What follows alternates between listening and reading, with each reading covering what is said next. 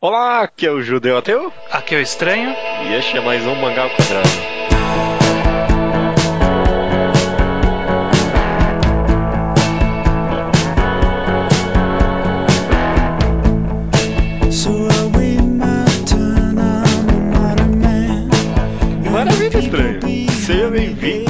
Episódio 182 do Mangá ao Quadrado, cara. Tudo bem com você? Tudo bem, você? Também, também, também, também. Tamo aí nesse, nesse episódio. Eu não tenho muita certeza qual vai ser o título dele. Talvez você é mangá o autor. Talvez podem pessoas ruins fazer. Esse não vai ser o nome, esquece, nem fudendo. Mas é, a, gente tem algumas. Gente, é, é, várias ideias de títulos, mas a gente quer conversar aqui, a gente quer revisitar o tema de intenção autoral. Só que é um tema que a gente conversou aqui bastante já, né? Sobre Sim. a influência do autor na obra dele assim que ele termina, né? Assim que ela é lançada ao público, né? E uma das primeiras perguntas que eu fiquei pensando bastante aqui, que a gente pode conversar, e talvez é uma coisa, é uma temática geral que eu, a gente queira tentar resolver aqui, é a pergunta que eu faço: podem pessoas ruins fazerem obras boas? Uhum. Pode uma pessoa que é moralmente duvidosa, uma pessoa de índole desagradável, escrever um mangá, uma obra, no aspecto geral, que você considera boa? Sei lá, né?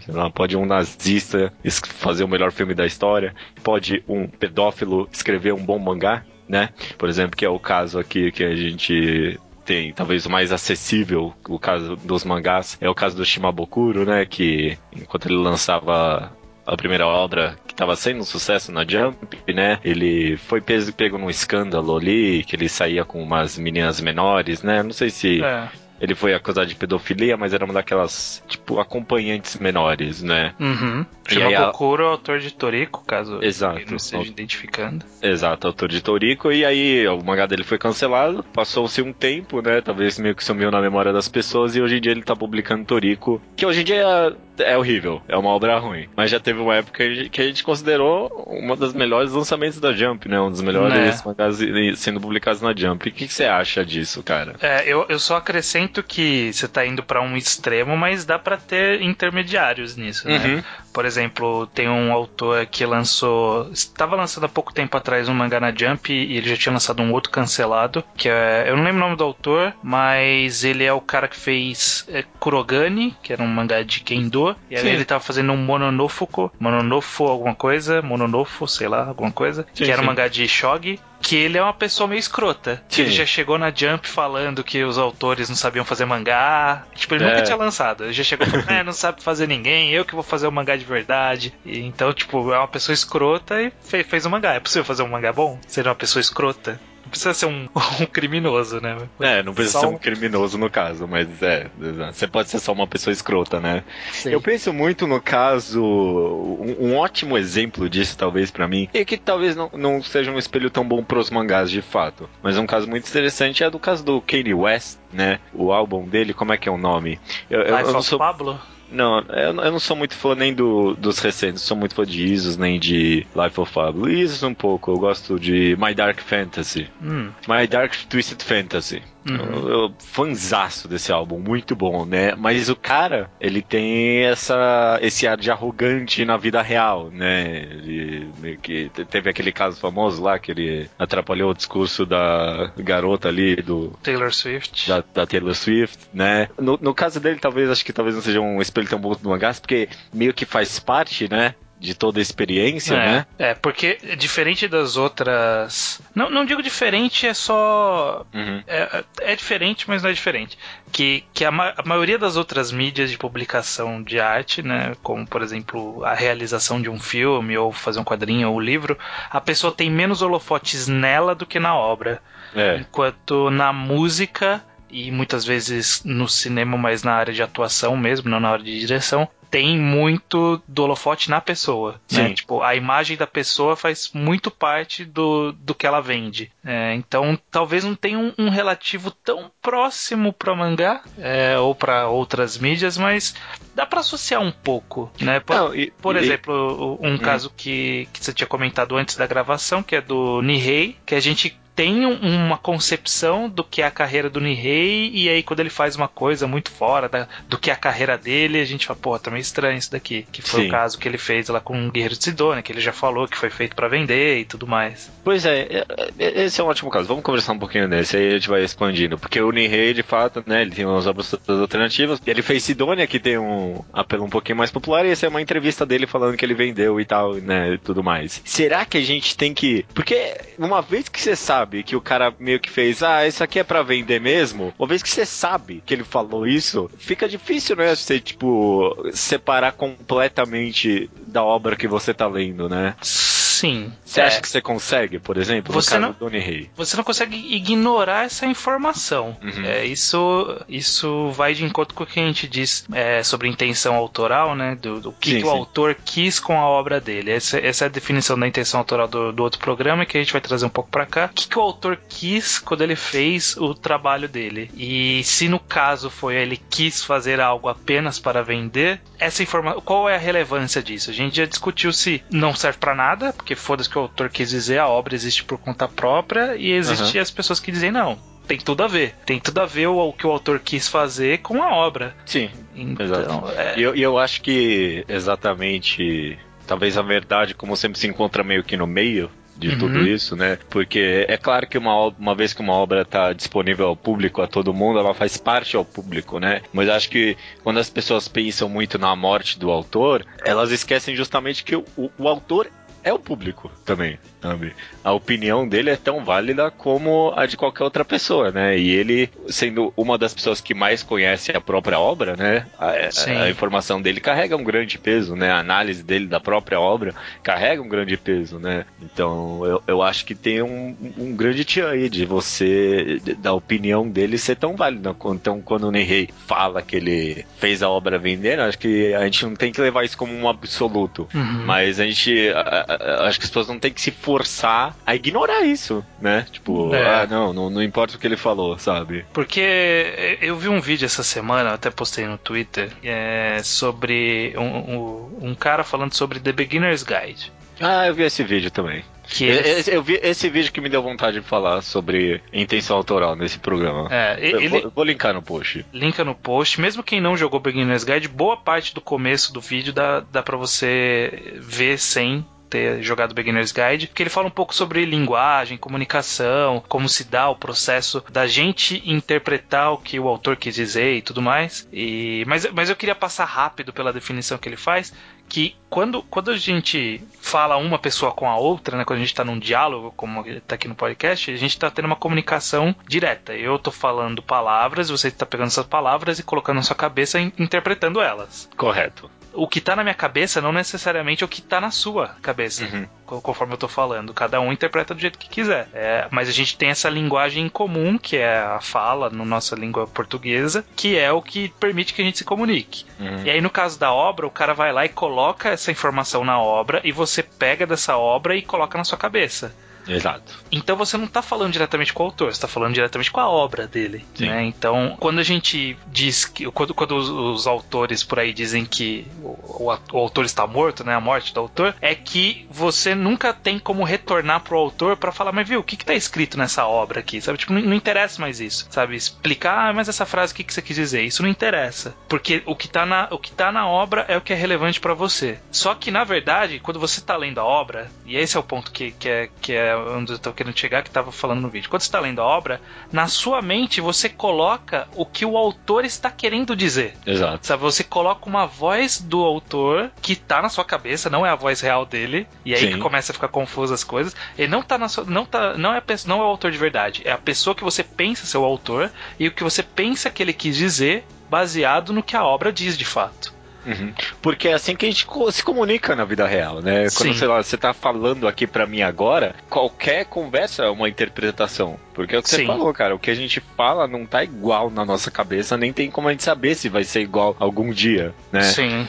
Quando Mas... eu falo árvore, cada um pensa numa árvore diferente. Exato, né? E aí a gente pode tentar descrever essa árvore ao melhor possível, mas nunca vai ser igual, porque a nossa experiência de vida é completamente diferente, né? Exatamente. E mesmo numa conversa aqui entre nós dois, eu nunca vou saber exatamente o que você está querendo me dizer né? Sim. A gente pode sabe, tipo, chegar a 99% de, tipo, concordância, né? Mas sempre vai Sim. ter alguma coisa diferente ali. E uma obra, em, muitos aspectos, é a mesma coisa, né? Porque quando eu tô conversando com você, eu tô tentando entender o que você quer que eu entenda, né? Sim, e a diferença é que você pode interpelar-me uhum. perguntando as coisas. Tipo, ah, o que, que você quis dizer agora com essa frase? Eu posso responder, e, e, e aí você pode preencher as lacunas de dúvidas na sua cabeça com as minhas respostas. Só que com, em teoria, e aí entra a morte do autor, em teoria você poderia fazer isso com o autor que está vivo? Poderia. Você lê a obra dele e chega e fala assim, eu não entendi isso aqui, o que, que você quis dizer com isso aqui? Aí ele diz e você preenche isso na sua cabeça. Uhum. Só que algumas correntes de pensamento dizem que não, você não pode fazer isso, porque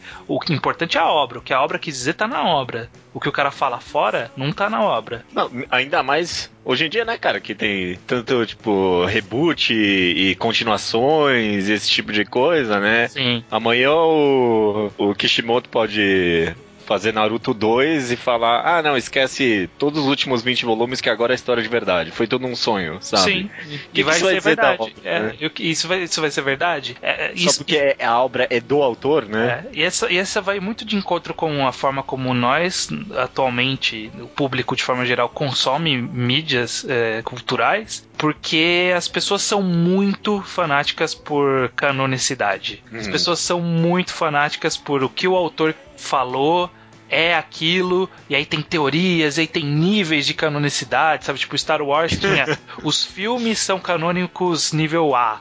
E aí as séries de TV era é. filme era B. O que o George Lucas falou era C. E tipo, nossa, tinha uma classificação. Aí no final a Disney foi lá e jogou tudo fora e falou: "Não, não é nada, é só os filmes e o que eu for fazer". É, porque, mas só porque ela tinha os direitos autorais da obra, né? Exatamente. Tipo, ela não tinha um, um, valor artístico e analítico maior do que, sei lá, o universo estendido, seja Sim. lá o que qual obra for ali no meio, né? Sim. Ela simplesmente tinha o poder do autor ali, né? É, ela, ela se tornou o autor naquele momento que ela adquiriu os direitos, ela podia simplesmente decidir isso. O, é. que, o que é muito curioso, porque assim, a, aí que entra a, a discussão. Uhum. O cara que foi lá e leu as séries de livros de Star Wars que antes eram canônicos e agora não são mais. Eles deixaram de ser uma obra? Eles deixaram de ser uma obra relevante, eles deixaram de ser bons, se eram bons, eu nunca li, é, é. só porque deixou de ser parte da cronologia, se por ele não ser parte do universo, ele é relevante. É curioso, né? Porque no momento que saiu esses novos filmes, e a, todo o resto basicamente virou fanfic, né? Sim. Se já não era, né? E, e, e, parece que a gente tem um pouco desse desprezo, né? Realmente, por algo que não é canônico, né? Sim. Bom pode continuar sendo, né? Talvez a pergunta interessante é se é relevante mesmo, que nem você falou. Talvez não, né? Talvez sim. Ainda é uma obra de arte. É. Ainda é algo que você pode consumir, sabe? É, é, uma homenagem feita de um autor, por exemplo, a gente vê direto desenho de um que um autor fez para outro autor de outro mangá, sabe? Tipo, sei lá, Naruto fez 30 anos e aí alguém desenhou um monte de autor desenhou um monte de coisa lá, desenhou uma imagenzinha. Aquela imagem não é canônica, mas deixou de ser legal? Não. Deixou de ser uma imagem. imagens. Ah, pois é. Obviamente é um exemplo meio capenga porque não é uma mídia narrativa, né? Não tá contando uma história. Mas, mas o mesmo... caminho é esse, né? mesmo alguém poderia ter lido o universo, o universo estendido aí de Star, de Star Wars e simplesmente morrido sei lá, ou sei lá, nunca resolveu nunca ver o filme, foi morar numa floresta e nunca nem soube que saiu esses próximos filmes. E aquela ali é a obra para ele, né? Sim. Então, e, e mesmo que não for, né? A grande discussão é é, esses fatores externos à obra são relevantes para a obra em si, sabe? É, hum. E aí que cai na pergunta do, pô, a Unirei chegou e falou assim, ó, eu fiz esse mangá, fiz Guerreiros de Sidônia aqui, Knights of Sidonia, eu fiz só pra ganhar dinheiro, porque eu sabia que ia vender, porque robô gigante todo mundo gosta, porque tem umas menininhas bonitinhas, tudo branquinho, que, no espaço. O que, que a gente faz com essa informação? Né? Onde a gente leva essa informação? A, obra mudou porque ela tem essa informação? E, é, e essa que eu acho que é a grande dúvida, porque uhum. é muito bonita a ideia. Eu gosto muito da ideia do, da morte do autor. Tipo, é muito bonito, é. ó, realmente. Ó, realmente, é muito, muito interessante essa informação. Eternaliza, né, as obras de arte, né? Eternaliza é. a arte, sabe? Pô, o cara lançou e é aquilo para sempre, é. né? Pois é.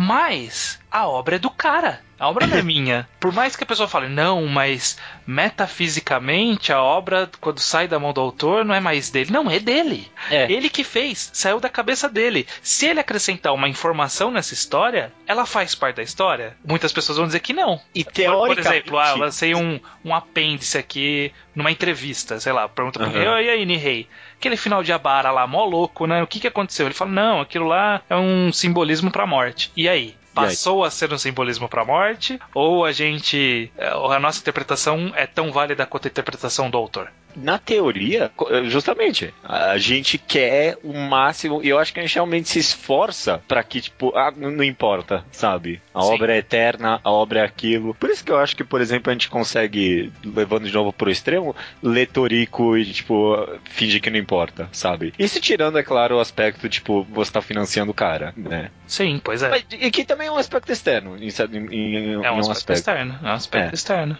talvez a gente converse mais sobre Toriko, mas voltando pro Nihei, tipo, a gente quer o máximo que não importa, mas que nem a gente falou, a interpretação e a, e a vontade de buscar o que a pessoa tá, quer que você entenda na nossa conversa, no dia a dia, 24 horas, é tão grande que é, é, eu acho que é praticamente impossível você simplesmente pegar e excluir isso só porque tem esse intermédio que é a obra, sabe? Quando Sim. você tá conversando com uma pessoa, você quer entender o que ela quer que você entenda. Só que aí, de repente, tem você, a obra e o autor, e a gente tem que fingir que não é pra gente entender o que o autor quer que a gente entenda, sabe? Tipo... É, não, na verdade a gente tem que entender o que o autor quer que a gente entenda apenas com o que tá na obra. É. A gente cria essa, essa imagem mental do autor, tipo, ah, essa pessoa, o que, que essa pessoa quis dizer com esse livro? Aí se essa pessoa chega e fala, não, eu quis dizer isso, fala, não, não, não importa. O que essa pessoa do livro quis dizer, não você, pessoa que escreveu. A pessoa é. que eu imagino que pensou. E aí, individualmente, a pessoa vai decidir quais vozes ela dá para essa pessoa, sabe? E eu acho que é, é muito. Com, é, é, muito confuso a gente achar o ponto ideal. Porque, por exemplo, vou dar um outro exemplo, um exemplo do outro lado. Uhum. Que a gente tá dando o exemplo do lado de, tipo, a gente ouviu informação, a gente não consegue dissociar ela. E aí tem uma tem casos que a gente não consegue associar a informação. Por exemplo, o caso do Zack Snyder com o Batman vs Superman ou mesmo Homem de Aço, o Man of Steel. Ele fez o Man of Steel, todo mundo falou, porra, meio zoado, né? Aí ele veio depois falando assim, não, porque o objetivo ah, o Superman matou o cara. Não, porque o objetivo do Superman era matar para ele entender que a morte não, não é o caminho certo e não sei o que. Eu não consigo acreditar que era isso. Eu consigo acreditar que na mente dele era uma solução boa na hora que ele fez a. Na hora que ele fez Cabia a... no plot e era emocionante. É, e ele falou, porra, isso aqui vai ser mó legal. E a galera não gostou, ele inventou uma desculpa. Essa é a voz que eu tô dando para ele como autor. Tipo, eu vejo o filme, eu penso nele pensando no filme e eu coloco os pensamentos que eu quiser nesse cara. Uhum. E, e para mim, o que ele disse depois, eu não consigo encaixar nessa pessoa. O que o Nihei falou, eu consigo encaixar. Mas o que ele falou, uhum. eu não consigo encaixar. E qual que é o limite, então? Qual, qual, que é o, qual que é o ponto de equilíbrio aí? É a minha conveniência? É o que eu acho que é certo? É o que a obra consegue me dizer, talvez?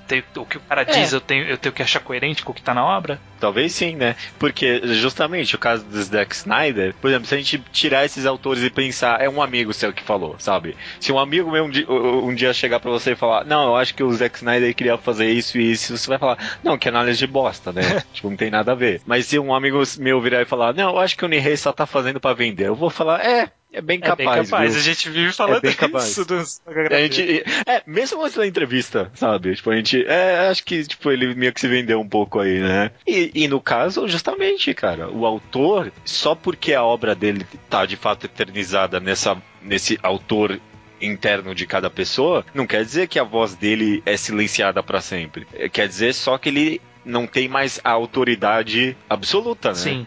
Mas ele tem uma voz também. Eu acho que é aí que tá justamente o ponto, tipo, meio que uh, difícil da gente pegar. Porque ao mesmo tempo que o autor não tem mais relevância, ele tem a mesma relevância de todo mundo, né? E, e às vezes um pouco mais, né? Porque ainda ele é o autor, sabe? É. Tentando voltar então só um pouquinho pra pessoas ruins, então, né? Sim. né? Pessoas escrotas. O caso de Toriko Porque é, é um caso tão específico, eu, eu, eu, suponho que tenha mais disso, né? Mas. Bom, você... teve o cara do. Da, da, é o que eu falei, tem vários extremos. Você pode, por exemplo, falar é. que não, não consegue mais ouvir o traje a rigor porque o Roger se provou uma pessoa escrota pra caralho. Uhum. Ou várias bandas de metal que são neonazistas, por Sim. exemplo tem bastante disso. Você, quando pega aquela obra, tá financiando uma pessoa. Que você não concorda. É. O que, que você acha disso? É, é, é, porque é um fator externo. De, é, é, quando a gente pensa na morte do autor, isso não deveria importar, né? Talvez. Pois é. Porque na, na, tipo, na minha voz mental do Shimabukuro, quando ele escreve. Ele não é pedófilo. Ele não é pedófilo, ele é só um cara maluco que faz um Battle Shonen maluco que foi caindo de qualidade. É, é provavelmente é o mangá da Jump que menos tem pedofilia. Possivelmente. Não tem, tipo, tem nem tem... mulheres na história. É. Mas. Talvez, mas talvez. É, tipo... é, é, complicado, né? Porque você, ao mesmo tempo que eu não queria ser amigo dele, eu não vejo problema em ler a obra dele. Se a obra dele for relevante ou interessante, legal, alguma coisa ser boa. Em teoria não deveria influenciar, mas eu acho que muito cai no quanto a gente consegue é, não prestar atenção sabe, na vida da pessoa. É. Porque se for um cara que tá. Se, se, ele fosse uma pessoa muito. Por exemplo, se ele fosse um autor de mangá que é um cara ativo no Twitter e ele é muito escroto no Twitter. Ele uhum. fala merda o dia inteiro. Eu não sei se eu conseguiria ler a obra dele. Agora, como ele é uma. Ele cometeu um erro, ele cometeu um crime Sim. no passado dele, e aí, tipo, eu nunca mais ouvi falar dele, a não ser a obra dele. Eu acho que é fácil eu me distanciar dele, me dissociar dele, sabe? É. Eu concordo, a gente só simplesmente não pensa. A gente prefere sabe? não pensar nessa. A gente prefere não pensar. Mas será que também que, tipo, o, o aspecto econômico, sabe? Porque a, acaba não, não encaixando, sabe? Tipo, hum. Nessa teoria da morte do autor. Então, mas aí, mas aí vai. É, o quanto. Com mais a gente consegue é, remover. A figura do autor vivo, pessoa, né? É, se a gente consegue remover a figura de quem originou daquilo para só uma coisa abstrata, é mais fácil a gente engolir aquilo. Então, um exemplo de consumismo. A gente é. sabe que celulares são feitos por chineses que estão morrendo pra caralho lá no, na China. No Japão, é. chineses no Japão. Chineses estão morrendo lá nas fábricas na China para fazer o seu celular ser barato barato, é. né? Ele já é caro pra cacete, ele seria mais caro se não fosse por esses chineses. E você sabe que é escroto, você sabe que tem criança trabalhando, porque teve um monte de notícias. Pra fazer você... seu tênis aí, mas você não tá nada na frente, né? É. Você prefere não saber. Aí o aí, que, que acontece? Na sua mente, quem fez o celular foi a Apple. Foi, foi, foi a entidade Apple. É. Foi a entidade Samsung, foi a entidade LG, qualquer fabricante. É uma entidade que você constrói. Ou, tipo, quem, quem deve ter iPhone deve pensar que é o Steve Jobs. Não, quem fez meu iPhone foi Steve Jobs. Não foi os chineses, foi Steve Jobs. é, e, e, e, em certos aspectos isso até que espelha um pouco justamente essa teoria do autor, né? Da, da morte Sim. do autor, porque a gente pensa justamente, ah, não é uma pessoa, é tipo a ideia dessa pessoa que eu tenho, sabe? Exatamente. Então, tipo, uhum. quem está fazendo o mangá não é o pedófilo Shimabukuro. É, é Shimabukuro, só... um cara que desenha um mangá de caras musculosos. É. Tipo, é uma entidade abstrata que na nossa mente a gente coloca ele como essa entidade abstrata, mas é porque a gente não tem esse cara batendo na nossa cara o tempo todo. E também não ia resolver nada, tipo, eu parar de comprar mangá dele, sabe? Sim. Eu primeiro nem compro, né?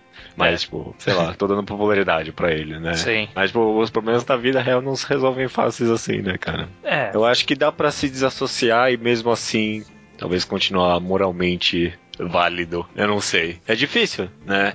Talvez. Muito difícil. Porque ao mesmo tempo que dá, se você consome uma obra dele e, tipo, se, se alguém chegasse para você agora e falar assim, você financia um pedófilo, você não ia aceitar essa frase. Não. Sabe? Porque não. Mas é verdade. Mas é uma verdade. É uma, é. é uma verdade. Você está financiando um pedófilo.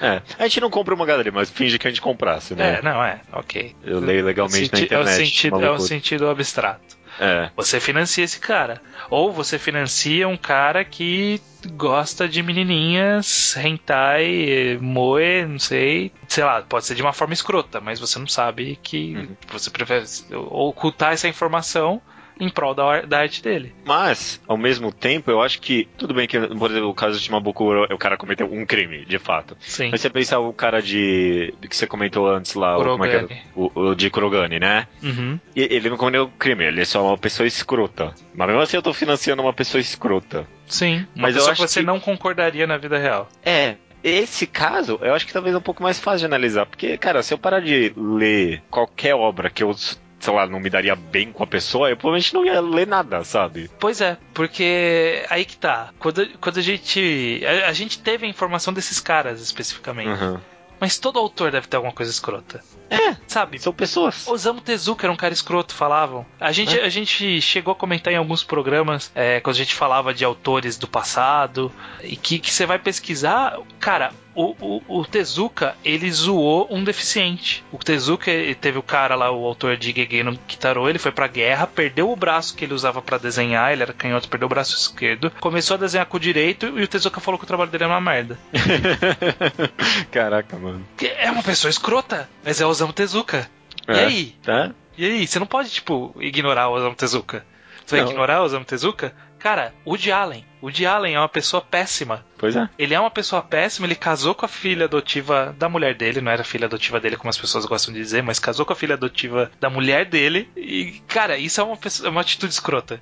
Mas os filmes deles são bons, né? São bons. E aí? Como você ignora o Woody Allen? Tem um monte de. Eu lembro de ter visto há pouco tempo atrás alguém compartilhando no Facebook, tipo, vários autores e denúncias que tiveram contra ele, sabe? Tipo, Charlie Chaplin era acusado de abusar de mulheres, sabe? E aí você fala, e aí, cara, como que você desassocia a obra desse cara? Tipo, você, tá, você vê um filme do Charlie Chaplin, que é uma obra de arte. é, é- é- todo mundo concorda com isso. Atemporal, A- né? É uma obra temporal, de arte temporal, que todo mundo concorda que é uma obra boa, e o Mas cara é o cara escroto. era escroto. Ou simplesmente ele teve uma atitude escrota, né? Pois é. Acho que tem, tem muito a ver também com essa meio que é, glorificação, né, do autor que a gente tem, sabe, Sim. cara? É uma entidade mística, é, artística, e, e a gente, onírica. exato, e a gente quer que a pessoa de fato seja, tipo, um deus, a gente quer que ela seja perfeita e a gente quer que ela, tipo, espelhe a obra que ela tá escrevendo, sabe? O caso do Kanye West, justamente, é um ótimo exemplo, sabe? Uhum. O cara é escroto justamente é, fica, fica até difícil um pouco de se associar, né? O quanto ele é escroto por causa da obra dele, sabe? Porque é um papel que ele tá fazendo na vida real para complementar, ou o quanto ele é um escroto de fato. Eu acho que justamente tem essa brincadeira na obra dele, talvez uma, justamente, tipo, uma, uma- apontando o dedo, né? Tipo, pra essa, essa glorificação do artista que a gente tem, sabe? Sei lá, desde a MTV, sabe? Sim. Uau, o cara tem que ser o, o deus do rock and roll, o cara que vive a vida loucamente, senão, tipo, a obra não vale, né? Sim. Pois é. E, e aí isso acaba se refletindo no caso dos mangakas, né? Ah, não, o cara tem que ser um deus analítico perfeito, tem que entender a obra dele do jeito que eu quero entender, tem que ser uma pessoa perfeita, senão não consigo ler a obra dele. Pois é. Então, talvez seja até melhor que a gente não saiba que as pessoas são escrotas. Porque, Eu acho que no fundo. porque tanto faz. isso não influencia.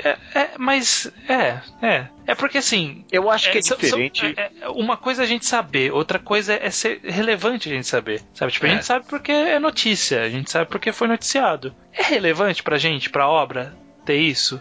Sabe? Mesmo que partindo do conceito do que não existe a morte do autor. Mesmo, mesmo assim, o quão é relevante o que, que o cara é? Sabe? Não, o que ele de fato, fez. Às, ve- às vezes, por exemplo, às vezes, o caso do Shimabukuro, ele achou que a menina era maior de idade, porque é o que ele alega, que ele achou que a menina era maior de idade, ele foi pra cadeia, ele pagou pelo crime dele e agora ele pode retornar pra sociedade. Por que, que a gente julgaria ele por causa disso? É. Se ele estiver fazendo ainda, é escroto. Mas eu não Mas- posso julgar sem saber. Exato. Ele é uma pessoa. Aí, né, cara? As pessoas erram, cara. Eu acho, eu acho muito interessante isso, assim. E porque justamente o que você falou aí do Shimabukuro é, é verdade, né? A gente também quer, ta- talvez assim como a gente quer meio que atemporalizar as obras, a gente também quer eternizar as atitudes dessas pessoas, né? E, são, Então- e, e o problema é que as atitudes que a gente quer eternizar são as que a gente sabe. A gente não sabe da vida do cara.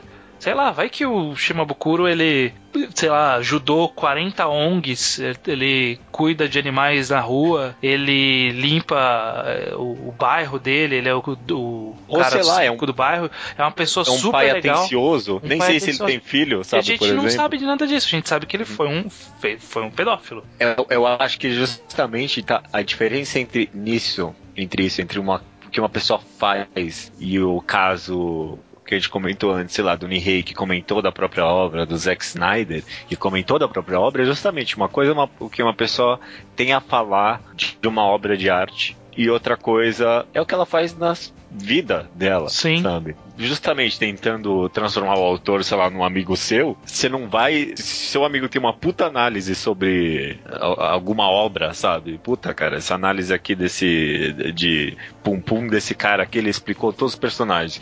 E um dia ele vai preso porque matou uma pessoa, você não vai, tipo, ah, esquece a análise desse cara, agora não vale nada. Não serve pra sabe? nada, mas. Não serve pra nada, é. A análise dele é porca. Não, né, cara? Tipo, a, a, vida da pessoa e a obra dela são bem diferentes, né? É. Acho que tem a ver justamente isso é, isso é comentado no vídeo que a gente comentou aqui. Uma coisa é você pegar uma pessoa para analisar uma obra e a outra coisa é você pegar uma obra para analisar uma pessoa, né? Sim. E talvez quando a gente vê pessoas com essas atitudes meio duvidáveis, a gente quer pegar a obra e tentar analisar ela em cima delas, né? Tipo, ah, cara, esse cara aqui, ele, ele é, foi pedófilo, então por isso que o Toriko não presta, né? É, não, não, tal, talvez, mas eu acho que nem tanto. Eu acho que no final a gente acaba tentando fazer o contrário. A gente tenta pegar o autor e colocar na obra, só que a gente uhum. não tenta pegar o que é relevante para a obra. A gente tenta pegar qualquer coisa, porque é, nesse conceito de, da morte do autor, uma das coisas que eu acho que, tipo, não tem como você dissociar e você falar, ah, não é relevante o autor, ele é relevante sim.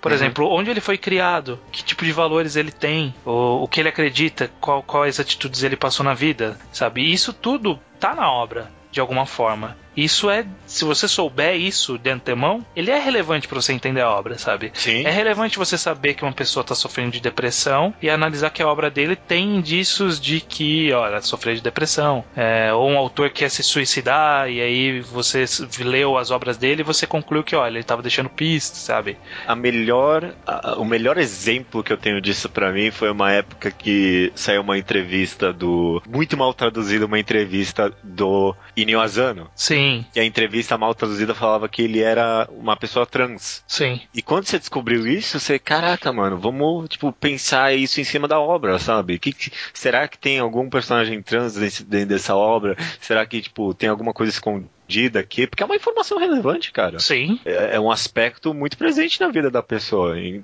quem sabe eu não consigo encontrar alguma mensagem rica na obra sabendo isso, né? É. E aí depois foi descoberto que. Era de tradução. Ele só falou que, tipo, é, eu quero ser uma menininha amor, sabe? Tipo, é. É, é. isso que ele falou. E aí, tipo, você, tipo, ah, não, não tem nada disso na obra, é. então, sabe? E o mais engraçado é que a gente pegou essa informação e a gente não achou nada nas obras que dizia. Tipo, não tem nada aqui falando que ser trans, sabe? Nenhum momento tinha disso.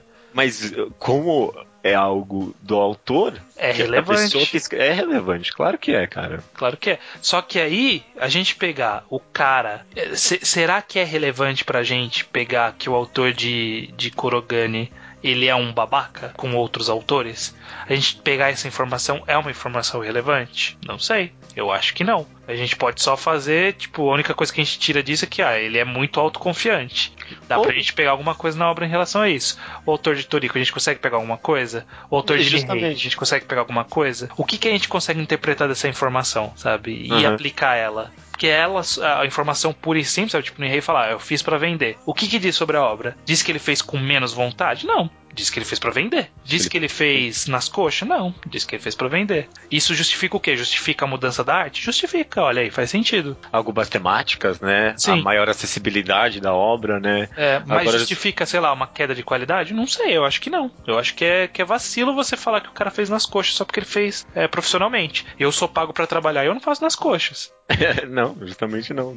Mas é, perder um pouquinho, talvez, daquele aspecto mais etéreo, né? Que é o que a gente gostava é. dele, né? tipo, essa O cara que faz o que ele quer, independente de ser bem aceito ou não. O romance disso, né? De do autor pobre. A gente tem, sempre romantiza, né? O autor pobre, quebrado, que morreu na miséria, mas ele morreu fazendo o que gosta. A gente queria que todo autor fosse um fudido que fizesse só por prazer. Tudo. Mas eu concordo, cara, com você que no final, eu acho que você tocou um ponto muito bom aí, que no final tem a ver com a relevância, né? Sim. Sabe? Talvez qualquer aspecto da vida do autor pode ter a sua relevância ou não, né?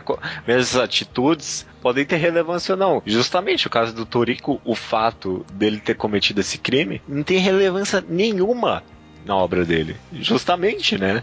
Justamente. Não, tipo, não tem, é, saber isso não acrescentou nem tirou nada em Toriko. Sim. Nada. Mas, realmente, a gente nem precisava saber disso. Pois é. é. Pois é. Ou, ou mesmo a, a, entrevista, que nem você falou, quando saiu essa entrevista mal traduzida do Inuyasano, a gente tentou procurar e, tipo, não achou nada no final das contas. Ou seja, não era relevante. Não era relevante. E aí, do fato, acabou se confirmando como não relevante, né? Mas mesmo se, se o Nihei fosse, se o Inuyasano fosse trans, eu, eu não acharia essa informação relevante para a obra dele, sabe? Se, se você me falasse que ele sofresse de depressão, pô, isso é uma... Informação é uma mais relevante. Ah, ou, por exemplo, como o Takehiko Inoue, ele sempre diz que ele faz Vagabond sem pensar, sabe? Ele, ele não planejou Vagabond, uhum. sabe? Ele vai fazendo conforme vem a inspiração, e por Sim. isso que ele para várias vezes e tal. Essa é uma informação relevante. Uhum. Dá para você extrair alguma coisa dessa informação. Pô, se ele faz desse jeito, significa que a história pode ser que às vezes tem umas pontas que não são fechadas, e isso justifica, sabe? É, uma, é algo complementa na sua análise da obra. Ou é. mesmo, ah, ele faz Ou vagabonde, não complementa, mas... né? Ou não complementa. Ou uma pessoa pode ler a obra e falar, é, isso aí acho que não tem relevância nenhuma, porque eu tô vendo aqui que tá bem planejado esse, tipo, do, nesse primeiro Sim. ele encaixou com o último, sabe? E a pessoa pode falar, é, acho que não, essa informação não tem relevância. Mesmo Sim. a relevância da informação é, é relativa para cada pessoa, né? E, e, de qualquer forma, né, o, o qual é o objetivo disso tudo? Né? O objetivo disso tudo é você ler uma obra e você extrair a informação que você quer extrair daquilo. Uhum. É, seja a informação seja a própria história em si, né, a narrativa, você quer absorver aquela narrativa, seja a forma, né, como foi escrito, seja a mensagem que você pensa que o autor quis escrever, aquele autor que você imagina, né, qual é a mensagem Sim. que ele quis passar para você, seja isso. Então, todos esses, esses meandros que a gente faz é tudo pra gente saber o que, que a gente vai tirar da obra, sabe? Então, às vezes a pessoa, ela, ela não precisa saber nada do autor para ela ter, tirar alguma coisa da obra. Ela pode tirar alguma coisa da obra sem nada absolutamente é? nada. E você querer essas mais informações para poder, eh, tipo, querer informações da vida do autor, do que ele diz da obra, é para você, você se sentir melhor com as suas, com o que você extraiu, talvez, não sei, sabe? Tipo, eu quero que o que eu extraí esteja certo. Eu não quero extrair alguma coisa que está errado. Essa é uma outra pergunta, né? Por que que a gente busca isso, né? Pois é. Pois é. é. Acho que deve ser pra uma autoafirmação aí. Por isso que é tão decepcionante, né? Quando não se concretiza, né? Exatamente. É, é, tão decepcionante quando o Nihei fala que ah, eu fiz só pra vender. Ou justamente o Miura de Berserk, teve uma entrevista dele que ele falou: Não, eu não planejei nada, não. Esse pessoal foi gostando aí, mas eu não planejei nada. É, é, quebra um pouco da sua análise, né? Mesmo que talvez no fundo, como a gente comentou, não seja relevante, né? Porque Berserk, para mim, claramente é bem planejado. Mesmo independente do que, que ele fale, sabe? Uhum. A análise da própria obra que ele tem não bate não com a sua. É, não bate com a minha. E como ele não tem mais essa. Ele, ele continua sendo o autor da obra, ele não, ele não tem mais a autoridade máxima, né? Ele não tem é. mais a voz, ele, ele, não tem autoridade, ele tem é. autoralidade, sei lá. É, não, justamente, né? Justamente. A, a, a, ele tem autoria, ele não tem autoridade a opinião dele é mais relevante do que a minha. Mas não quer dizer que ela é mais certa por causa disso. Talvez. Sim. É. Não sei. No final, o que está na obra é o que é relevante. É analisar o que está na obra é o que é relevante. Porém, você pode. O que está na obra e o que está na voz daquele autor que você põe na sua cabeça. E o que essa voz tem, você que coloca. Você escolhe o que essa voz diz. É. Você escolhe e... o que, que esse autor imaginário. O que é relevante para ele é relevante pro, pro meu autor imaginário de Toriko que ele é pedófilo? Não. Não. É relevante para mim que o autor que, que o Nihei ele fez por dinheiro? Não. Talvez. Sim, um pouco, Parte. talvez. Parcialmente. uma- 60% de relevância. Você que escolhe, cara. Você tem que É. escolher dentro de si o que você acha relevante. Uhum, uhum. Mas, ser honesto, né? O que talvez é o mais difícil no final das contas, né? Sim. Você, tipo, ter uma análise boa e aí aparecer uma informação que é meio que. é, é claramente relevante pra você, mas acho que a maioria das pessoas preferem fingir que não é relevante, talvez. Não sei. É. É. Justamente nessa ideia de É, tentar. é, por exemplo, o quem atirou primeiro no Star Wars. É, O. George Lucas foi lá e falou: Não, é tal pessoa. Inclusive, eu vou editar aqui pra mostrar pra vocês que foi. Esse negócio de editar é foda, né? Porque qual que é a obra certa? Era a obra original ou é a obra que o cara editou? A obra é É- dele. Mas é- o que eu vi foi a original. E aí? É, São duas obras diferentes, né, cara? Talvez não tenha uma certa aí, né? São duas obras diferentes e você escolhe qual que é melhor. E aí, É. pode ser. Pode ser. É porque não dá sempre pra você desconsiderar a edição do diretor, porque às vezes é melhor, né? Tipo Blade Runner. sabe? É. É muito melhor com a edição do autor. É muito melhor algumas vezes um mangá. Por exemplo, qual que é, qual que é o correto? O, o símbolo do Barba Branca, ele é uma suástica ou ele é uma cruz? Ah, Ele já foi uma suástica. Para algumas pessoas pode ser uma suástica para sempre. Hoje em dia no mangá também mudou pra uma cruz, né? Uma cruz. É, que merda, hein? Mudou? E aí, o autor disse que é. E aí, você vai aceitar? Tem que aceitar, né? Tem que Ah, aceitar. Nesse Algumas caso, coisas tem que aceitar. é, nesse caso ele mudou dentro da própria obra, né? Então É. tá certo ele, né? Então, pra terminar uma. Essa conversa é interessante sobre as obras mudarem. Vamos, vamos, vamos conversar um pouquinho, por exemplo, eu acho muito, enquanto sobe a música, sobre isso nos videogames, por exemplo. Hum. Que, tipo, o videogame tem, sei lá, saiu hoje um videogame e aí tem 300 patches em um ano, sabe? O jogo é totalmente diferente, né? É, tipo, daqui agora e daqui a dois anos. Que nem o Overwatch, por exemplo, vai ser bem diferente daqui a dois anos. Sim. Qual, tipo, é a obra a ser analisada pro futuro, né? Duelist mudou bastante desde que eu comecei a jogar até agora. Nossa, ficou bastante mesmo. Mudou mecânica e tudo. E Essa- aí? Essa é a dificuldade, eu acho que, da análise de videogames. É, análise de videogame. eles. Por isso que o Steam implementou aquele negócio de análises recentes. Não sei se você É. já percebeu. Porque, Vi. tipo, ele tem o percentual de aceitação geral e o recente. Porque às vezes no geral tinha um monte de negativo, porque no começo tava uma merda, aí arrumaram e aí ficou ok. Essa é uma solução muito boa, né? É uma solução boa, é uma solução boa. Mas isso não tem muito pra mangá, né? Não tem como o cara cancelar uns capítulos e. Tipo, não, esses capítulos aqui esquece, não, não teve, vou refazer eles de novo aqui. Às vezes ele refa... Ah, tem, tem um autor que Deviam ele faz isso. isso, né? Tem um autor que faz isso mais ou menos, né? Ah, Que é o Togashi. é. Você tá vendo esse mangá aqui? Desconsidera ele. O importante é esse daqui que eu tô re- redesenhando todas as páginas. Sabe, tá vendo, essa, tá vendo esse rabisco escroto que não dizem nada? Esse aqui é o que eu quis dizer, na verdade. Eu, eu não ia ficar talvez insatisfeito se alguns autores fizessem isso? Eu não sei. Jogar Sei lá. esses capítulos fora? Não sei, sei lá, por exemplo. um retcon. É retcon o nome disso. é, fizesse. Não sei, por exemplo, se é, o Kishimoto. Ó, a situação maluca que eu tô pensando. Agora ele vai escrever um mangá sem nem super da hora, mega psicológico, e ele vai ter uma puta evolução como autor. Aí ele vai terminar essa obra, e aí ele resolveu: não, agora eu vou reescrever Naruto, só que fazer direito agora. Eu ia gostar, talvez, não sei. Nossa, Se quem, fosse- não, quem não ia gostar, sei lá, era a, a saúde dele que ele ia ter que publicar por 20 anos de novo. A partir dessa parte aqui, eu só vou escrever, tá? Esquece a guerra, não confio. Se você tem isso. Podia ter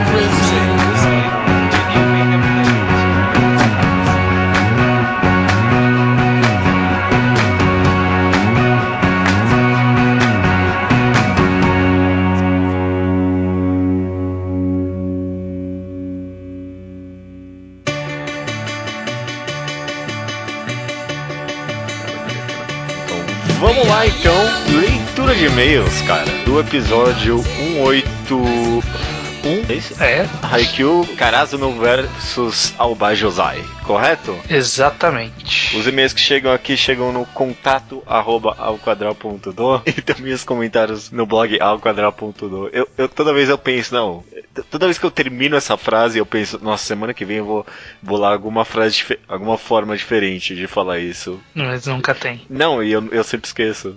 É, Você lembra no meio da frase. É, exato. Bom, vamos já pro Slowpoke Report, que é a sessão em que as pessoas mandaram coisas do passado que nós recomendamos e elas só leram agora. Inclusive nós próprios, como por exemplo sou eu. Uhum. Slowpoke Report dessa semana é meu. E eu li Mouse, olha aí, uma semaninha. Foi rápido pra, pra ir atrás. Caraca, eu não achei que você ia ler, não. O que aí que você achou? falei, falei que eu ia ler, pô. Uhum. É muito bom. É muito bom. Ele é simples. E quando você olha assim por cima, folheando as páginas, você fala assim, parece desinteressante. Mas na hora que você começa a ler, é muito interessante. É muito interessante. É meio que um quadrinho sobre quadrinho também, né? Tem um trecho ali sobre isso, que, Que é, é- que é é bem o meu- metalinguístico. Eu, porra, eu, eu sei qual é. É um dos meus três favoritos do mangá que ele começa. Do mangá, do quadrinho. Que ele começa a falar de monte no carro com a mulher, né? É, Ah, eu acho que quando- quando eu li isso, eu achei, porra, brilhante, cara. Parabéns. muito Parabéns. bom, muito bom. Bem, bem legal, uma história bem contada, bem interessante. Gostei, acha? gostei bastante. Você acha merecido do título melhor quadrinho de todos os tempos? Não responde. Não, não responderei. Ok. É que eu não sei se eu saberia falar isso pra qualquer quadrinho. É, é um- é um título de merda, não, devia existir. Maravilha, cara. Tem aqui po- Poképort também o Wagner Gonçalves. Ele gostaria de saber a nossa opinião sobre Tokyo Ghoul, pois ele achou uma grande bosta. Também terminou de ler os recente, recentemente Preto e Branco, né? Do. Como é que é o nome do Zé? Eu, ia, eu sabia o nome, você falou Zé, foi embora. Taiyo Matsumoto. Matsumoto. E quer saber se lemos e o que achamos. Tokyo Ghoul, cara, eu lembro que eu gostei muito dos três primeiros volumes e aí eu me desinteressei completamente. É meio bosta, assim, no final das contas, talvez. Eu li o primeiro, eu falei assim, ok, ok, dá, dá pra ter alguma coisa aqui. Aí eu nem li o segundo ainda. É. é um primeiro volume ok, e, mas tipo, é, tá ok, é isso. Parei aí. É, nu- nu- nunca li não o preto e branco do Taiyo Matsumoto, não. Você leu, né? Eu já li, eu tenho aqui a versão americana, que é um formato americano, espelhado infelizmente. Uhum. É, eu acho legal, mas não é dos meus preferidos do Taiyo Matsumoto. Na verdade, eu acho que talvez seja o menos preferido, eu não sei, tô falando do, da cabeça. De ali, cabeça, né? Puxando agora, mas talvez seja o meu menos favorito. Eu não vi sei o porquê, filme. não sei porquê. Eu vi o filme. O filme é muito bom. O filme é muito bom. É, eu não vi o filme. Acho pra- que foi indicado a Oscar o filme, talvez. Tipo, tem uma animação estilizada diferente. Vale a pena, sim. O Paulo Santos, Campina Grande, Paraíba, começou a ler. É, começou a ler, não, né? Começou a Uhum. ouvir todos os nossos programas. Ele é um leitor antigo de comics e quer saber se é normal ficar todo entusiasmado quando se descobre o mangá, de querer ler e colecionar vários. Talvez. Talvez. Depende, depende do quanto você gosta da mídia e do. E do que, que você já conhecia dela. Eu acho que sim, porque quando eu, come- eu comecei lendo mangá, e quando eu fui pra comics, eu, tipo, caí de cara em Mouse, Watchmen, Cavaleiro das Trevas, essas coisas aí, tipo, você fica empolgado mesmo, né? Sim. É, ele recentemente comprou Limit, Eden e, por indicação nossa, Blade. E quer completar a Vinland Saga. Muito bem. Só coisa excelente, menos limite. Ele quer saber se vale a pena Slandunk, que vai ser republicado pela Panini. Você vai comprar? Eu acho que eu vou comprar. Eu acho que eu não vou comprar. Eu acho que eu vou comprar. Eu vou comprar pelo menos. Eu, eu quero ver como que vai ser o formato. Mas eu acho que eu vou comprar sim. Eu gosto de Slandunk a esse ponto, sim. Eu, é, é que eu completei a minha coleção, que eu achei que eu não ia completar, então agora, tipo, eu tô meio triste de, tipo... não sei. De começar outra É. igual. Depende Outra de igual. como vai estar. Vou, vou, vou Depende. avaliar. Vou- eu quero saber como vai estar a tradução. Eu- Porque a tradução da Conrad era muito boa. Era boa mesmo, cara. Era boa mesmo. Talvez eu compre só os últimos cinco volumes. Bem capaz de eu fazer isso. Cinco, seis últimos volumes. É, bem capaz. Só porque sim. E terminou o Slowpoke Pod, o Sérgio Júnior terminou Orange, o que achou um final padrão, né? De, de Orange, mas foi uma ótima leitura. Ele tá relendo Solanin, começou e está adorando Pinto e está ouvindo o Hamilton há quase uma semana sem parar. Várias obras que a gente vai comentando nos programas, né? Sei, pois é. Orange final bem padrão mesmo. É. Meio bem meh, é, ok. E só, só comentário que é o primeiro e-mail que chega falando de Hamilton, mas algumas outras pessoas já falaram que ouviram Hamilton em outras ocasiões pra mim. Todo mundo gostou, não teve uma pessoa que falou que ficou decepcionado, só jogando aqui. Você tem razão, cara. Deve ser muito bom mesmo. Um dia eu vou ver, quem sabe. Ah, Você pode só ouvir o álbum, não precisa ver. Só ouve É. o álbum. Ah, a mesma coisa. Eu comecei a ouvir o do In the Heights, que é do. Que é também do Lin Manuel Miranda, que é o, o negócio anterior dele. É também legal por enquanto, mas ainda não terminei de ouvir. Ele tem uma participação em House, sabia? Em House? É. Muito, muito, é o primeiro episódio de alguma temporada aí. É uma boa participação dele. Ele é rapper nessa participação? É, meio vi. que sim. Ele tem uma. É, ele tá dentro do hospício ali junto com o House. Ele tem, tipo, meio que ansiedade. É, é, é ah, legal, tá. cara. Ele fala tudo mal rápido, sabe? Ah, tá. É, Curioso. Interessante, é interessante. Sim. Vamos pros comentários e e-mails sobre o último programa que foi sobre Haikyuu, o, o duelo, a segundo jogo Karazuno versus Alba Josai. Uhum. Começando com um comentário do Rafael HQ que diz o seguinte: Com certeza o melhor jogo de todo o mangá, numa época em que Haikyuu era bom.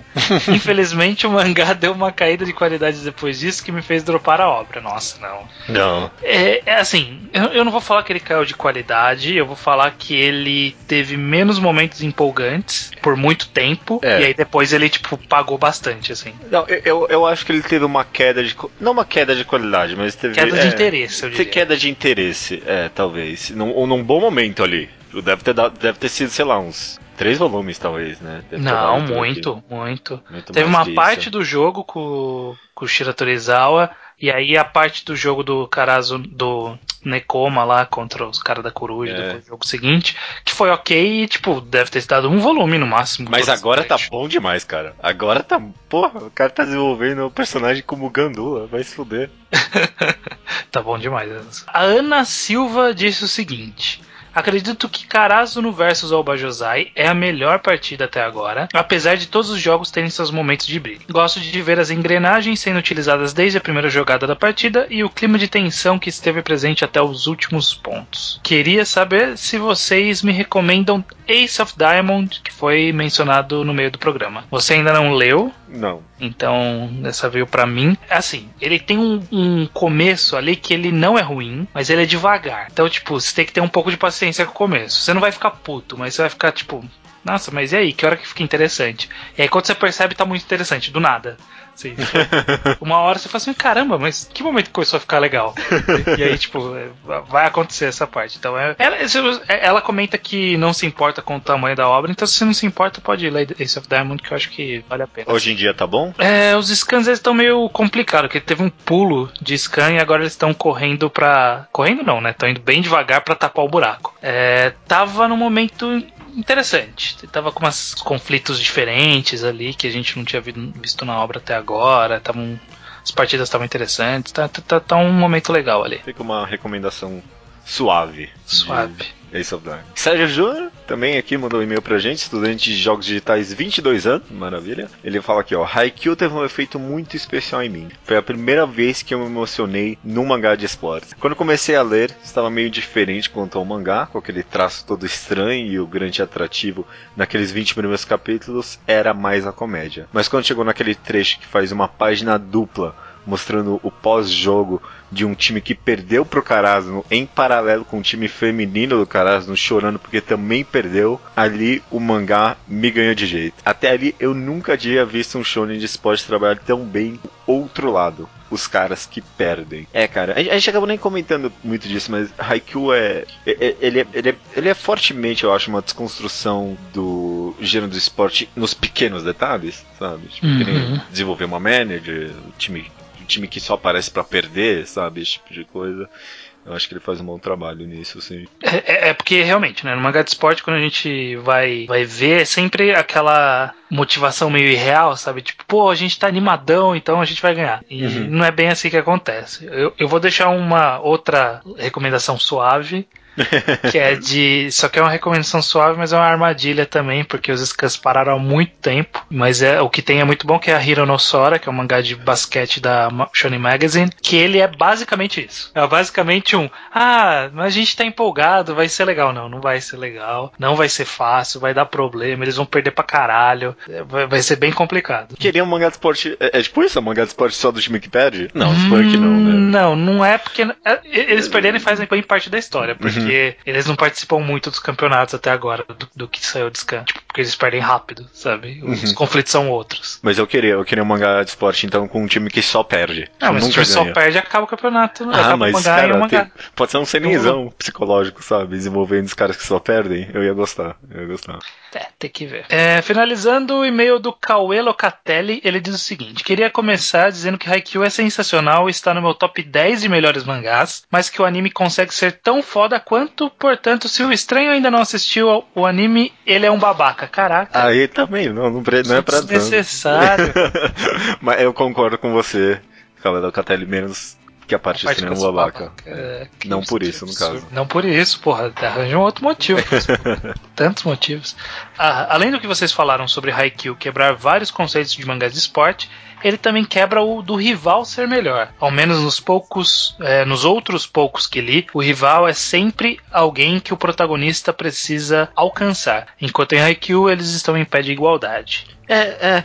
Não tem muito underdog nessa partida, né? Até tem. Mas, tipo, esse, o Carazo no específico, ele tá numa fase muito boa, e aí, tipo, ele não, ele não é o underdog, sabe? Tipo, ele, ele já foi uma, uma, for, uma força a se reconhecer, hoje ele tá se tornando de novo, sabe? Então, tipo, uhum. é interessante a gente não ficar só sempre no, ah, os underdogs, underdog, underdog, como a maioria dos shonens da Shonen Jump costumam fazer, né? Sempre é o underdog, sempre. Sempre o underdog. É porque é, é, mais legal torcer pro underdog, aparentemente. É, claro. É, outra coisa interessante sobre o Yamaguchi é que não só o capítulo Algo para Mudar a Maré, parte 3 é um link ao primeiro jogo deles, mas o que segue esse também é um link ao jogo contra o Wakunan, o time que tem o cara que joga similar ao Pequeno Gigante. Nesse jogo, o Yamaguchi acaba sem querer acertando um saque, e no próximo, com medo de errar, saca normalmente. Esse capítulo no jogo do Akunan, do Akunan é nomeado O Esforço dos Fracos, e então, no jogo do Alba Josei, é chamado de O Esforço dos que eram fracos. Ah, é interessante, ah. esse eu não prestei atenção. Não, também não. Bom, bom nome de títulos títulos aí, né? É, ele faz é. umas coisas legais com títulos, né? É, já, já, a gente já chegou a uhum. comentar em off algumas vezes e realmente tem que prestar mais atenção nos títulos. Tem sim, tem sim. É porque, porque eu, quando eu percebi isso já era tarde demais. não, eu, eu não lembro dos primeiros. E esse saque eu, eu gosto como ele quando ele erra esse saque e depois ele vai lá e tipo tem a, a força de vontade para sacar direito pela segunda vez, ele amarra com o que vai ser o capitão depois do time skip, que ele uhum. também desistiu e voltou, ele amarrou um negócio muito bem ali, achei muito interessante. Sim. Terminamos aqui a leitura de e-mails então. Vou recomendar duas coisas. Hum. A série The Night Off, de da HBO. Eu recomendei semana passada, né? Eu, então... acho, que, acho que no anterior também. Ah, Na verdade, nossa. nem lembro, mas já recomendou. É porque eu tô gostando, então deixa pra lá. Vou recomendar só Primórdia. Primordia é um jogo. Comprei na Steam faz muito tempo, resolvi só jogar agora. É um, é um estilo de. É um gênero de game que eu odeio, mas eu gostei desse que é Point and Click Adventure. Hum, eu odeio também. Eu odeio porque eu sempre tenho. Primeiro que os puzzles nunca fazem sentido, e a maioria dos jogos desse gênero eu sinto, eu sinto que eles tipo, fazem eu perder meu tempo, sabe? É. E eu acho que o jogo, vários pequenos aspectos dele corrigem. Uhum. Então, tipo, tem, você, você anda com um robozinho. E aí, tipo, toda vez que você tá meio perdido, você clica num robozinho e ele tem, tipo, dicas muito boas do que você tem que fazer, sabe? Então uhum. você nunca. Você não tem que procurar um, um walkthrough para saber o que você faz. E o jogo também cê, é, meio que tem um mapa, então você tipo vai clicando onde você quer para chegar e você não tem que ficar andando nos mesmos lugares mil vezes para chegar onde você quer, sabe? Então os puzzles funcionam rápidos e até os puzzles que tem são bem é, lógicos. Você, você acaba concluindo sozinho. Plus, o jogo é tipo, realmente muito interessante, é um cyberpunk muito louco, filosófico. Gostei bastante, achei muito bom. Interessante. Recomendo, recomendo Primordia pra quem não gosta de point and click adventure. Quem sabe quando tiver promoção. Uh, eu re recomendo pela milésima vez Overwatch e na verdade eu só queria usar esse momento para quem não, quem tem Overwatch, me adiciona lá no Betonet. eu tenho poucos amigos e ninguém me convida para partidas. Eu sempre fico jogando com uns times meio, meio apelões, assim, tá meio foda. Procura lá, Estranhou com W, é 1947, é meu ID. 1947 não é difícil de lembrar, 1947. Péssima recomendação. Não, mas não era disso que eu ia falar. Na verdade, vai ser péssimo também porque eu assisti Esquadrão Suicida. nossa senhora, cara, que tristeza. Eu vi você reclamando no nossa, Twitter. Nossa senhora. Esse eu não recomendo, não. Pior que eu tava mal na torcida, todo mundo falou mal. Mas não, é, é ruim mesmo. É ruim mesmo. Infelizmente é ruim mesmo. Pior que, o, pior que eu fico com vontade de ver, porque eu não consigo acreditar que o filme é tão ruim quanto todo mundo vende que é. Porque Nossa. parece ser bom. Então, porra. todo mundo falou isso, eu falei assim, não, vamos lá, né? A mente aberta. Nossa, em cinco minutos de filme eu já tava com a mão na testa, assim, olhando pra tela, sabe aquela cara de Nossa senhora, o que estão fazendo aqui? E aí ficou, fiquei assim o filme inteiro, parece. Não. Umas frases, umas cenas de ação ruins, um roteiro merda, umas músicas que entram. Nossa senhora, tudo, tudo errado. Tudo errado. Coitado.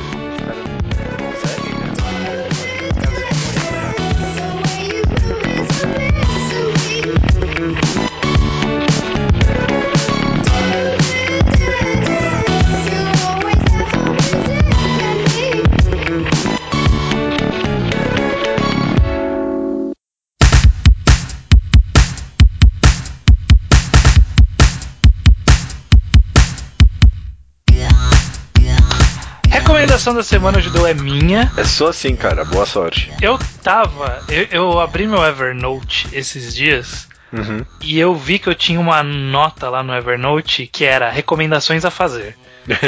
eu falei assim, nossa, que prático, né? Que eu tinha anotado esse, esse estranho do passado aí que anotou as coisas. Pô, muito obrigado. Eu vi que o primeiro elemento da lista ele é o mangá de nota mais alta que a gente simplesmente ignorou por muito tempo, por muitos anos.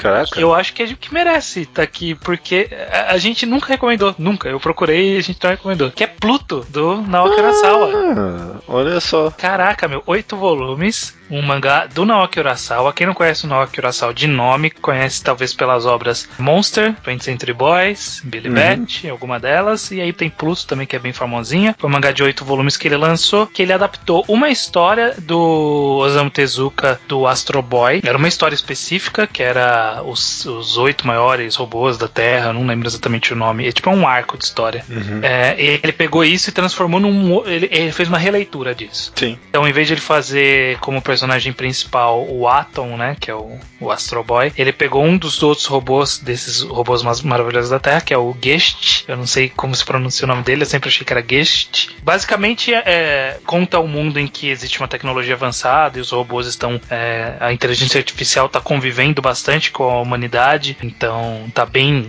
tá, tá ocupando cargos e serviços junto com humanos. Então tem policial robô, tem médico robô, tem robô que tem família. É, e o Guest ele é um detetive que ele começa a investigar um caso que assassinaram um dos, dos oito robôs mais fortes da Terra. Sim. Isso é algo que, tipo, matar robô não era algo comum. Surgiu uma trama toda misteriosa de quem matou, por que matou, o que, que aconteceu. Mataram um humano também, e aí existem indícios que quem matou o humano foi um robô, e isso também nunca aconteceu. E aí é, vai, vai ser uma história meio que de investigação, no, no estilo Naoki Urasawa, né, de alguns mistérios, alguns elementos, vários personagens, e ele vai contar várias histórias histórias é, de todos esses outros robôs, junto, todas é, convergindo em direção à história principal. É, é uma história que eu acho muito boa. Eu acho que ela é concisa, embora talvez concisa demais na parte final. Uhum. Ele poderia, um poderia ter trabalhado melhor ali a finalização da história, mas eu acho que overall é uma história muito boa. Tem um, um personagem ali no meio, um dos robôs, dos oito robôs mais poderosos, que é o North True. Uhum. Ele tem um, um, um, arquinho de história curtinho dele ali que é excelente, é 10 de 10 a historinha dele. E eu, como todo, todos os personagens eu acho interessante, o próprio Gest, mais pra frente aparece o próprio Atom, né, que é o Astro Boy, o próprio vilão, que a gente vai conhecer mais pra frente, também tem algo que é trabalhado. Ele tem alguns elementos de quadrinização interessantes, que o, que o Urasawa dá uma variada, uma experimentada, por exemplo, tem umas páginas coloridas no meio de um capítulo totalmente aleatório, você tá vendo um, um, capítulo e aí do nada você vira a página, é uma página colorida, é, é bem interessante. É, eu acho que vale a pena quem ainda não não leu ir atrás. É um tipo de mangá que possivelmente vem pro Brasil em breve, eu acho. Considerando que acabou Monster, tá acabando Twenty Century Boys, eu acho que é bem provável que venha no É. futuro próximo pela Panini, provavelmente. Provavelmente com, com uma qualidade boa. Quem tiver dinheiro pra gastar com dólar, eu tenho a coleção americana aqui que é excelente também. Ninguém tem dinheiro pra gastar com dólar agora. Ah, tem gente que tem. é, alguém tem, né? Alguém tem, alguém tem que ter. Então é isso. Minha recomendação dessa semana é Pluto, mangá que a gente sempre relegou, mas que sim, é bom e vale a pena estar aqui nessa, nessa categoria aqui, nossa. Maravilha. É, faz- fazendo uma confissão aqui, eu, eu, Não gosto de Pluto. eu- eu nunca li. Você nunca leu Pluto? Desculpa, cara. Eu achava que Desculpa. você tinha lido e não achava muito legal só isso. Não, eu só nunca li mesmo. Ah, Tá aí a minha, minha, minha dívida com a sociedade. Uma Depois- das. É, uma das. É, depois dessa recomendação, acho que eu vou me forçar a ler agora. É. Não prometo mais nada, porque toda recomendação que eu não leio eu prometo, mas eu fiquei com bastante vontade de ler pro Pluto agora, então. Porra, oito voluminhos. Rapidinho, né? É, é o é o mais curto de Urasawa que você vai achar. Billy Bat, mas Billy Bat tá acabando, né? tá acabando, mas tá longo já. Não, nem ia acabar em um volume, confirmaram, né? Não, ia, mas ele já tá longo, já passou de ah, não, já passou volumes. 30 de Boys, né? Deixa eu ver aqui, ó. Acho 19 que- volumes já. Vai terminar com os 20 e pouco. Caraca, mano. E, e é por isso que a gente não tem mangagrafia do Naoki Urasawa, gente. porque o mangá mais curto dele é de 8 volumes. Um dia pode ser que aconteça, mas não vou prometer nada porque é difícil. Maravilha, então. Recomendação da semana é essa, Pluto. Até semana que vem, então. Até semana que vem. Com um programa super especial. Então, na verdade, era eu queria conversar.